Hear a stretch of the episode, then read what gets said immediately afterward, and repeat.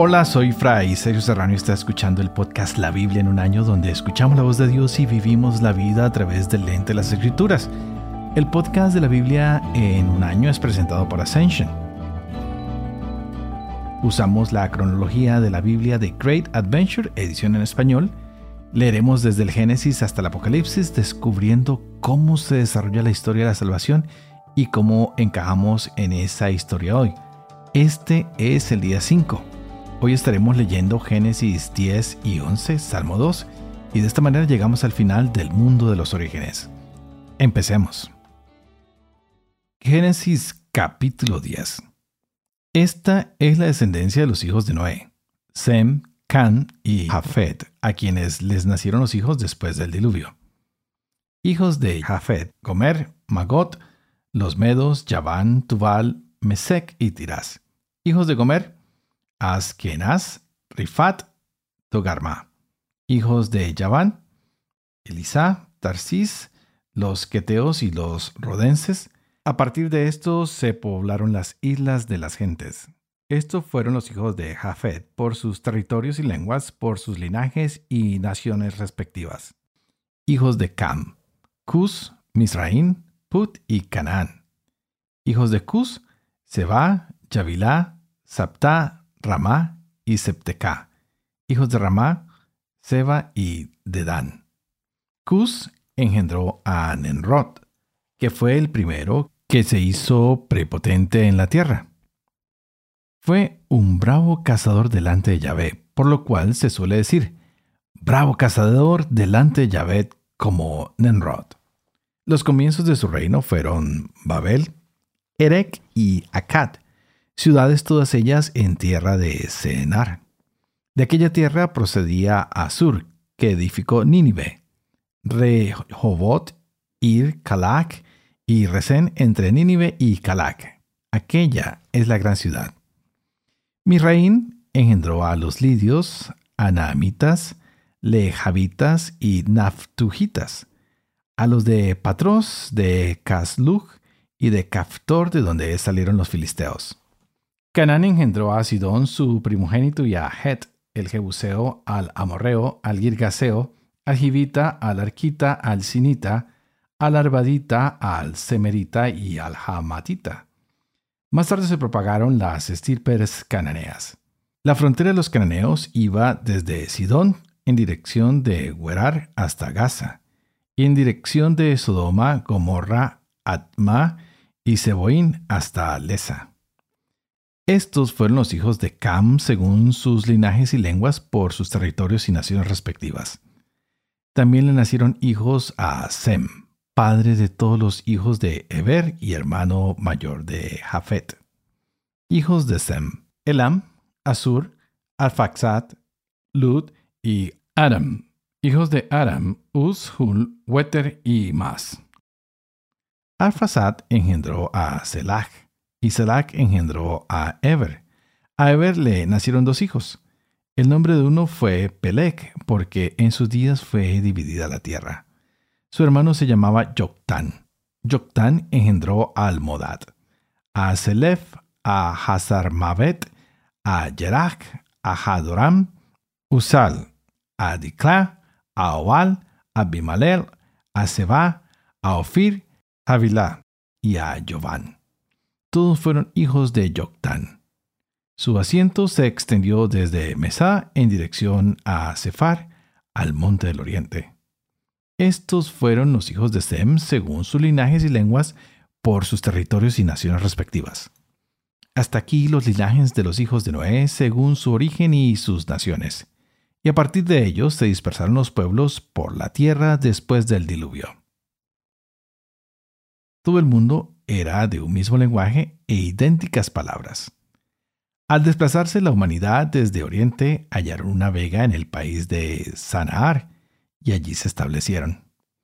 Entonces se dijeron el uno al otro, vamos a fabricar ladrillos y a coserlos al fuego. Así el ladrillo les servía de piedra y el betún de argamasa. Después dijeron, vamos a edificar una ciudad y una torre con la cúspide en el cielo, y hagámonos famosos por si nos desperdigamos por toda la faz de la tierra. Bajó Yahvé a ver la ciudad y la torre que habían edificado los humanos.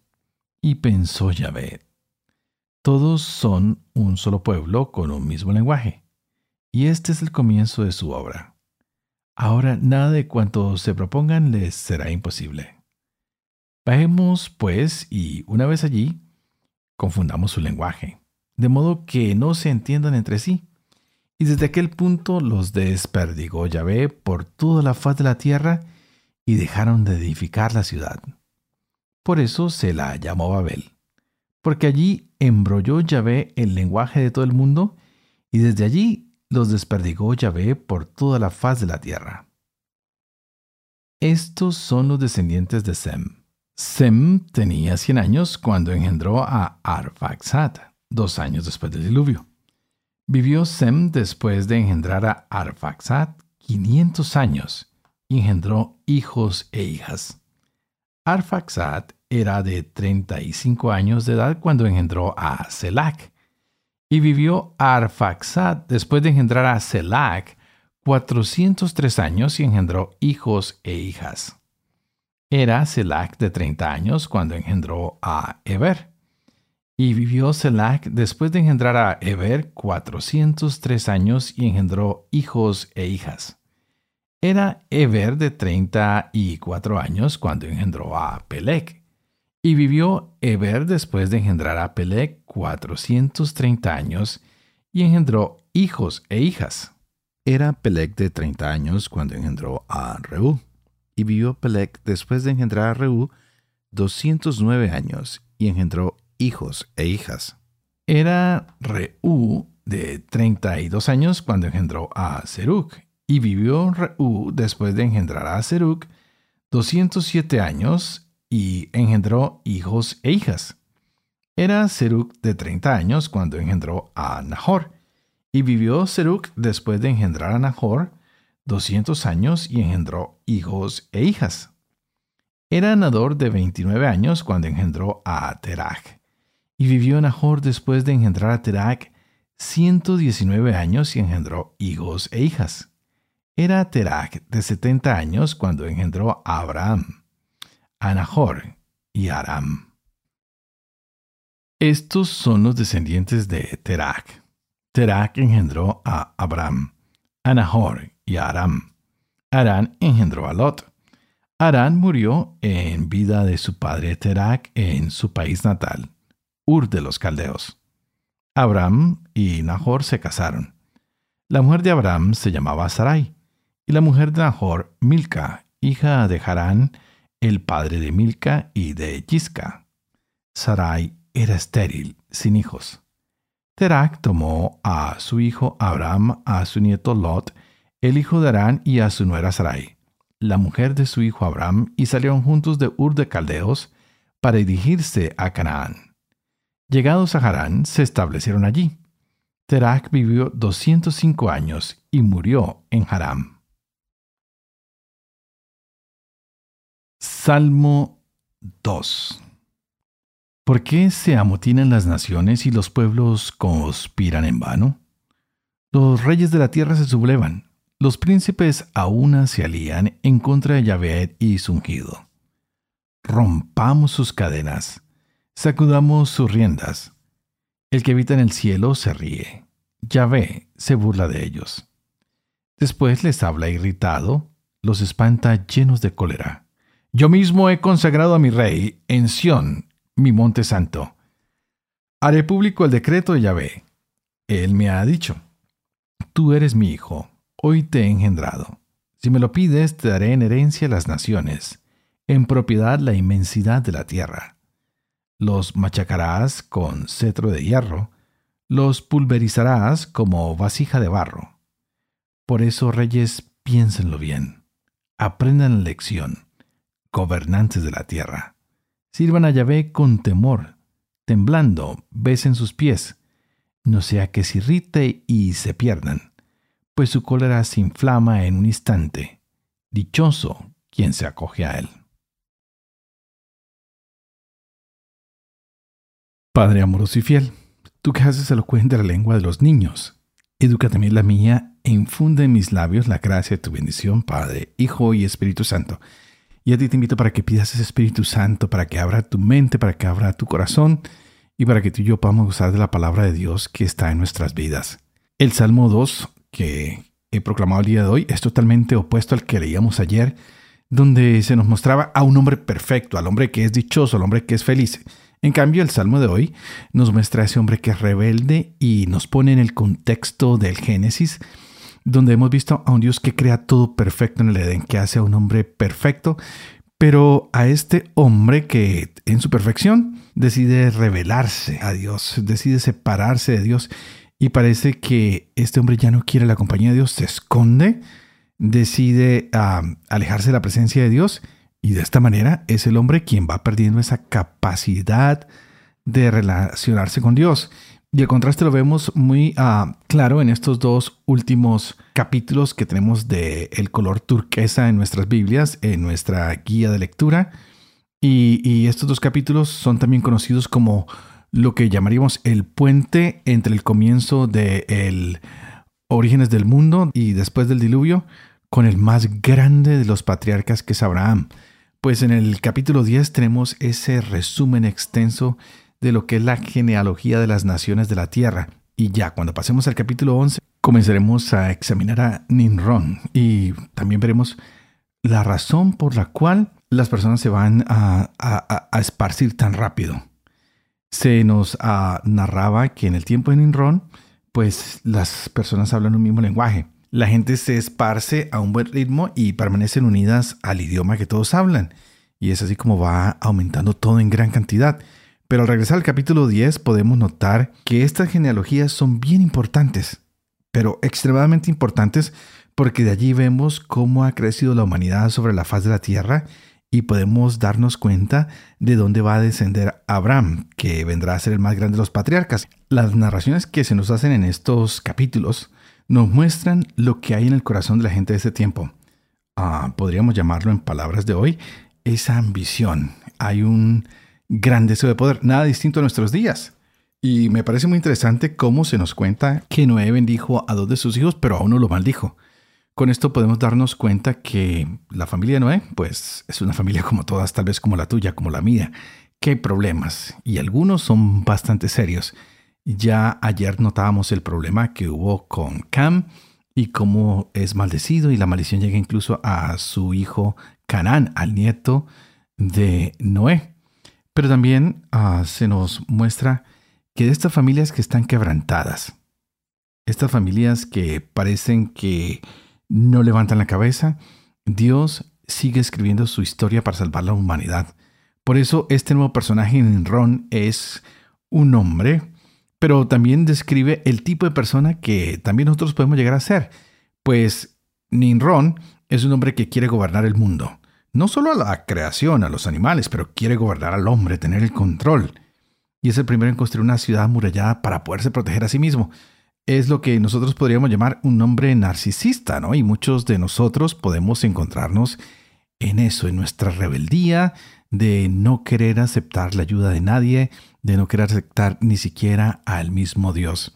Así que Ninron es el que nos va a mostrar que podemos tener una ambición de poder, no una ambición de ser mejores, porque realmente el llamado que Dios nos ha hecho es que seamos imagen y semejanza de Él, no personas famosas. Y lo hablaba antes al decir que cuando hacemos cosas buenas, la gente nos dice es una obra humanitaria y hacemos cosas buenas porque nuestra naturaleza es de hacer cosas buenas, de ser cada día más humanos, no más famosos. En el tiempo de Ninron, ah, pues se da esta visión, el poder, el querer ser de pronto un poco más grandes que Dios. Y parece que Ninron es un hombre bastante inteligente y se da cuenta que el pueblo está viviendo en la unidad y dice, bueno, pues vamos a hacernos más famosos aún. Vamos a construir una torre, la Torre Babel. Y esta torre empieza a traer también unidad. Ah, y parece que, que la, construir una torre no es nada malo, pues hemos visto tantas construcciones a nivel mundial que son excelentes. Pero la clave no es la unidad a través de lo que se construye. La clave es quién ¿O cuál es el agente unificador? ¿Qué es lo que trae esa unidad? Porque podríamos pensar que porque hay consenso y porque se cede a la manera de pensar de un hombre, estamos con la verdad y pues no es así. En el tiempo de Dios hay siempre unidad y Él siempre nos propone una unidad, pero no entre los hombres por consenso o porque se damos, sino porque es una unidad al estar apegados a Él. En cada persona está la idea hoy de que debe unirse más íntimamente con Jesús. De esta manera nos unimos más íntimamente con Dios y nos unimos más íntimamente como hermanos. No se trata de ceder o de crear reglas de unidad. Se trata de estar convencidos que bajo la voluntad de Dios podemos conservar y tener esta unidad. Por eso en el Nuevo Testamento, en los Hechos de los Apóstoles, veremos al ser humano, al hombre, siendo unificado, no como ellos quieren, sino a la manera de Dios. Y esto es percibido en el día de Pentecostés el que había dividido a la humanidad dándole diferentes idiomas a través del conflicto que hubo con la Torre Babel, lo vuelve a reunir en el día de Pentecostés, cuando todos vuelven a entenderse, así hablen a diferentes lenguas. Es una conexión fascinante entre la Torre Babel y Pentecostés. En la torre, pues ya lo dije, Dios rompe la unidad del hombre y le da diferentes lenguajes. De esta manera ya el hombre no se puede comunicar. La unidad del hombre se ve limitada. En Pentecostés, Dios pone el Espíritu Santo en el hombre y lo unifica por medio de ese Espíritu. Dios le da al hombre la habilidad de entender y de hablar lenguajes que ellos nunca habían entendido antes. Entonces podríamos preguntarnos una vez más, ¿por qué Dios no ve con buenos ojos la construcción de la torre? Ya lo dije, pero quiero repetir una vez más no es porque sea una torre alta o un gran edificio, es por lo que la torre quiere significar.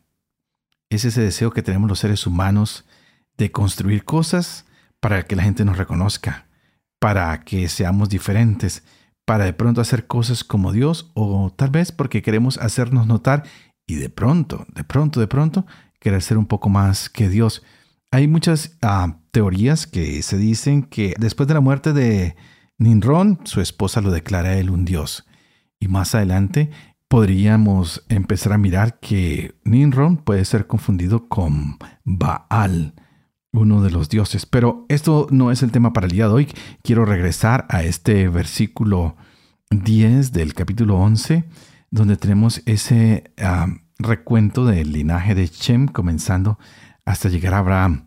Ahí se nos da bastante información básica acerca de Abraham, de su familia. Se habla de su padre Terak y Abraham, que tenía dos hermanos, eh, por lo menos dos, y que sus nombres están ahí citados. Y también vamos a ver cómo Abraham se casa con una mujer llamada Sarai, que parecía no poder tener hijos. Así que estos capítulos hoy nos ayudan a pensar en que la idea es que seamos mejores personas. Debemos ser la mejor versión de nosotros mismos para que podamos dar la gloria a Dios no para buscar los privilegios o ser nombrados o que nuestro nombre nunca se olvide como el caso de Ninron. También nos hemos dado cuenta que en estas genealogías hay una humanidad que está quebrantada, hay muchos problemas familiares, hay ah, cualquier clase de incestos, hay cualquier clase de asesinatos, pero Dios tiene un fin y es que Él nos ha creado a nosotros para hacer su imagen y semejanza y que aunque nosotros los hombres nos queramos salir de ese plan, Dios sigue siendo fiel, nos sigue llamando, nos quiere seguir salvando.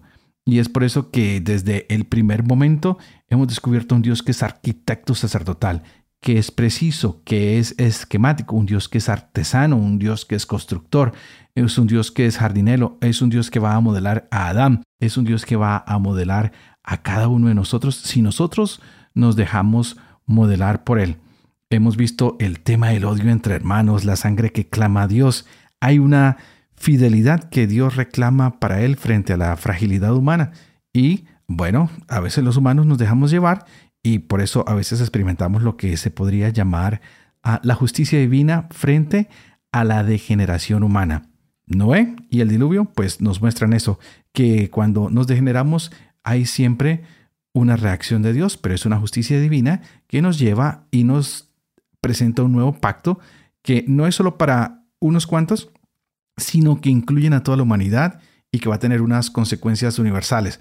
Por eso hoy que analizamos esta Torre Babel, nos educamos más en un Dios que humilla al soberbio, no para hacerlo a menos, sino para que sea consciente de su limitación. Y como lo dije antes, la Torre de Babel es todo lo opuesto a Pentecostés, un Pentecostés que enaltece a los humildes. Así que vamos descubriendo cómo Dios utiliza estos idiomas humanos, tanto en Babel, para crear división y confusión, como ahora en Pentecostés para crear unidad. Dios ha actuado en el Génesis, es decir, hemos visto su obra de salvación. ¿Estás tú listo para seguir con esto? Porque mañana tendremos a Abraham, cómo es su vocación, cómo es su llamado. Y no se les olviden que estamos usando la Biblia católica The Great Adventure de Ascension Press y esta utiliza la traducción de la Biblia Jerusalén latinoamericana.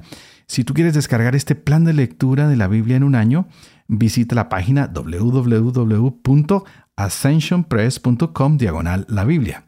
Finalmente, ah, espero que te puedas suscribir con nosotros en una aplicación de podcast, ya sea a través de Apple, de Spotify, de Google, de YouTube o cualquiera que sean tus favoritas. Buscas la Biblia en un año y con la compañía de Fray Sergio Serrano y el padre Dempsey Acosta. Y como siempre, antes de despedirme, quisiera pedirles a ustedes que por favor oren por mí, para que yo sea fiel al ministerio que se me ha confiado, para que pueda vivir con fe cada una de las palabras que comparto con ustedes aquí al leer estas sagradas escrituras, para que pueda enseñar la verdad y para que pueda cumplir lo que he enseñado. Y que la bendición de Dios Todopoderoso, que es Padre, Hijo y Espíritu Santo, desciendan sobre ustedes y los acompañe siempre. No te olvides que hoy puedes alabar, bendecir y predicar con la palabra de Dios. Nos vemos mañana y estaremos con Génesis 12, 13, Job 1, 2, Proverbios 1, 7 y entramos en el mundo de los patriarcas. Que Dios te bendiga.